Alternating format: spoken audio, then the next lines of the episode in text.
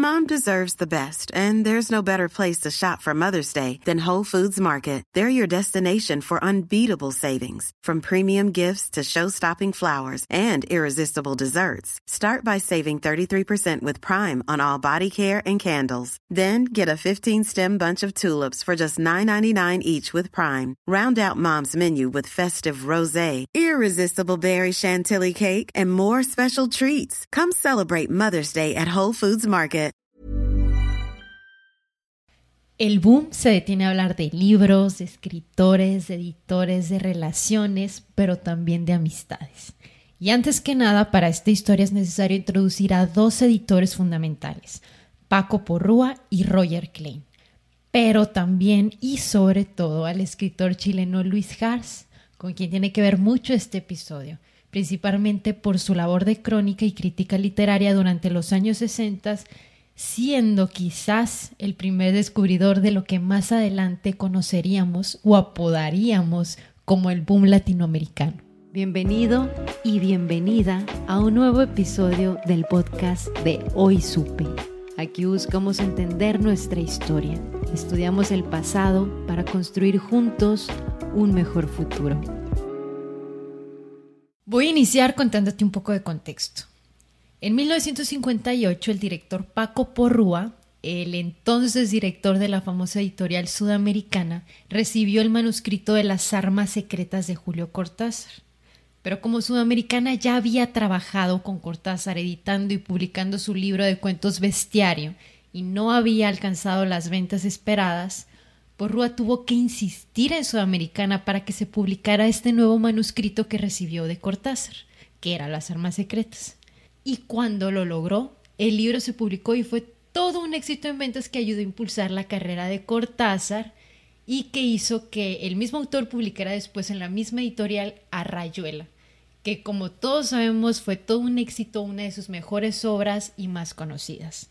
Unos años más adelante y a la par mientras sucedía todo esto, en 1964 y por sugerencia de un editor de Nueva York que se llamaba Roger Klein, estaba dándose cuenta que las obras de estos nuevos autores latinoamericanos estaban en boca de todo mundo, envió a Luis Hars a entrevistar a todos estos escritores que pudiera y que representaban la voz de una nueva narrativa que estaba surgiendo entre estos años de 60 y 70 y que a la mayoría no los conocía, pero todo esto con el fin de escribir el libro que ahora se conoce como Los Nuestros de Luis Hars, del cual también Porrúa estaba enterado e interesado. Entonces Luis Hars emprendió un viaje por Francia, Italia y México y por todo el continente americano con el fin de hacer un retrato literario de los 10 escritores latinoamericanos más representativos del momento. El primero fue Julio Cortázar, porque Hars había quedado tan impresionado con Rayuela que decidió empezar con él y fue este quien le recomendó un muchacho peruano muy prometedor que ya estaba en boca de muchos, que se llamaba Mario Vargas Llosa y que había publicado, le aseguro, algunas obras muy interesantes. Cabe mencionar que este círculo era muy elitista y reservado, por así decirlo. No cualquiera podía entrar y no cualquiera lograba contactar tan fácil a estos personajes. Pero Hart se valió de las recomendaciones y de los mismos contactos que ellos mismos les facilitaron. Y así se fue entrevistando a otros más, como a Borges, viajó a Italia a conocer a Miguel Ángel de Asturias y después hizo una parada en Cuba para entrevistar a Carpentier. Por último, hacía falta entrevistar a los escritores nacidos en la tierra del tequila y del mariachi, Juan Rulfo y Carlos Fuentes. Ellos dos eran los best sellers de México. Rulfo había impactado a todo el mundo con sus libros Pedro Páramo y El Llano en Llamas. Y en cuanto a Carlos Fuentes, su opinión era de un valor único e increíble. Su versatilidad como periodista y ensayista polémico lo hacían ser uno de los escritores con más ventas aquí y en Estados Unidos, además de haber publicado dos libros hoy clásicos de la literatura mexicana, La muerte de Artemio Cruz y Ahora, que si no has escuchado aún el episodio anterior de hoy supe de Aura de Sam, tienes que escucharlo. En fin, y todo este cuento que tiene que ver con García Márquez. Pues para allá voy. Cuando Hars entrevistó a Carlos Fuentes, él le habló maravillas de dos autores y le recomendó a Hars que fueran incluidos en su libro, que eran José Donoso, que también era chileno como Hars, pero sobre todo a Gabriel García Márquez, escritor colombiano que residía también en México. Y bueno, Carlos Fuentes no pudo evitar deshacerse de elogios hacia el joven colombiano. Le habló tanto de sus obras que García estaba emocionadísimo por conocer a este famoso escritor colombiano.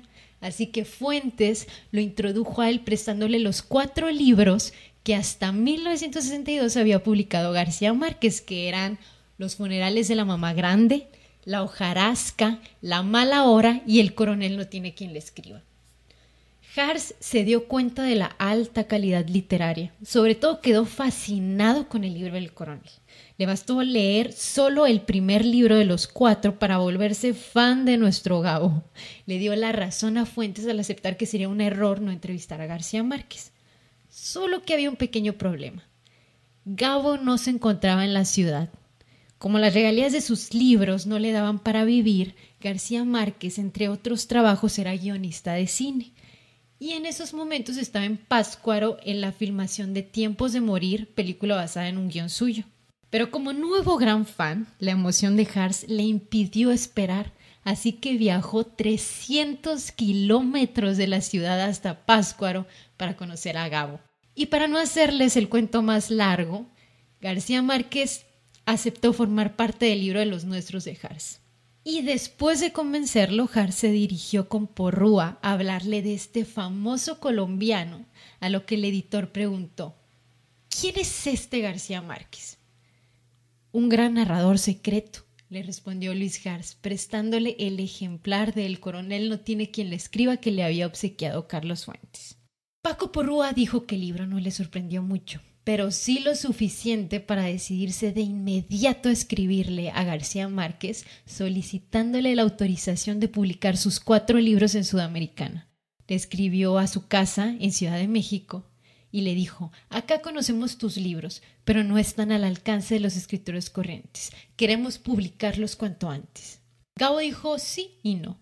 Dijo no a reeditar sus novelas porque estaban con otra editorial, pero sí a publicar su siguiente novela de hecho, le dijo Gabo que ya estaba escribiendo una novela, una que llevaba toda su vida queriendo escribir, una donde contaba la historia del pueblo de Macondo y la familia Buendía.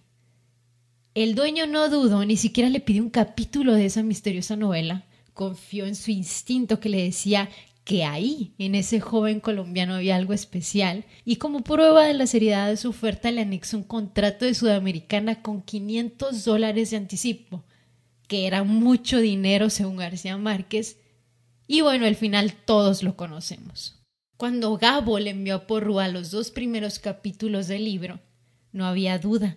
Le bastó leer unas pocas líneas para advertir que estaba ante una gran obra maestra. La primera edición de Cien años de soledad comenzó a distribuirse en las librerías y los kioscos de periódicos de Buenos Aires el martes 5 de junio de 1967.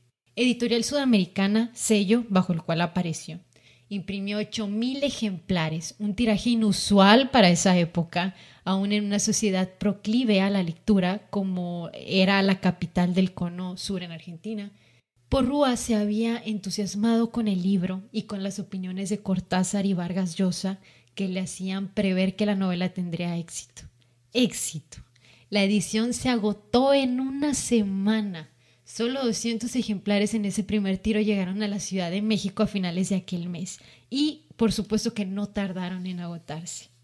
¿Te imaginas que Carlos Fuentes no hubiera recomendado a Jarza García Márquez, que hubiera decidido Jars no leerlo o no recomendarlo a Porrúa?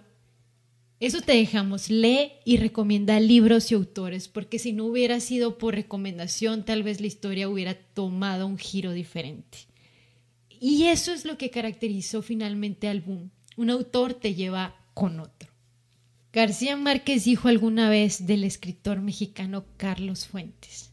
Quiero celebrar la virtud que más admiro en Fuentes y es tal vez la que menos se le conoce, su espíritu de cuerpo. No creo que haya un escritor más pendiente de los que vienen detrás de él, ni ninguno tan generoso como él. Y no pudo describir mejor a su amigo. Carlos Fuentes apoyó y leyó todas las obras desde el inicio de García Márquez. Y alguna vez dijo, nuestra amistad nació ahí mismo, con la instantaneidad del eterno. Lo dijo 45 años después en un prólogo a la edición conmemorativa de la Real Academia de la Lengua Española que hizo de 100 años de soledad. Gabriel García Márquez y Carlos Fuentes fueron amigos hasta la muerte. Si este episodio te gustó y te pareció interesante, entonces ayúdanos a compartir el podcast con alguien más. Y recuerda que también te esperamos en nuestras redes sociales. Muchas gracias por escuchar Hoy Supe. Hola, buenos días, mi pana. Buenos días, bienvenido a Sherwin Williams. ¡Ey! ¿Qué onda, compadre? ¿Qué onda? Ya tengo lista la pintura que ordenaste en el ProPlus app. Con más de 6.000 representantes en nuestras tiendas listos para atenderte en tu idioma y beneficios para contratistas que encontrarás en aliadopro.com. En Sherwin Williams somos el aliado del PRO.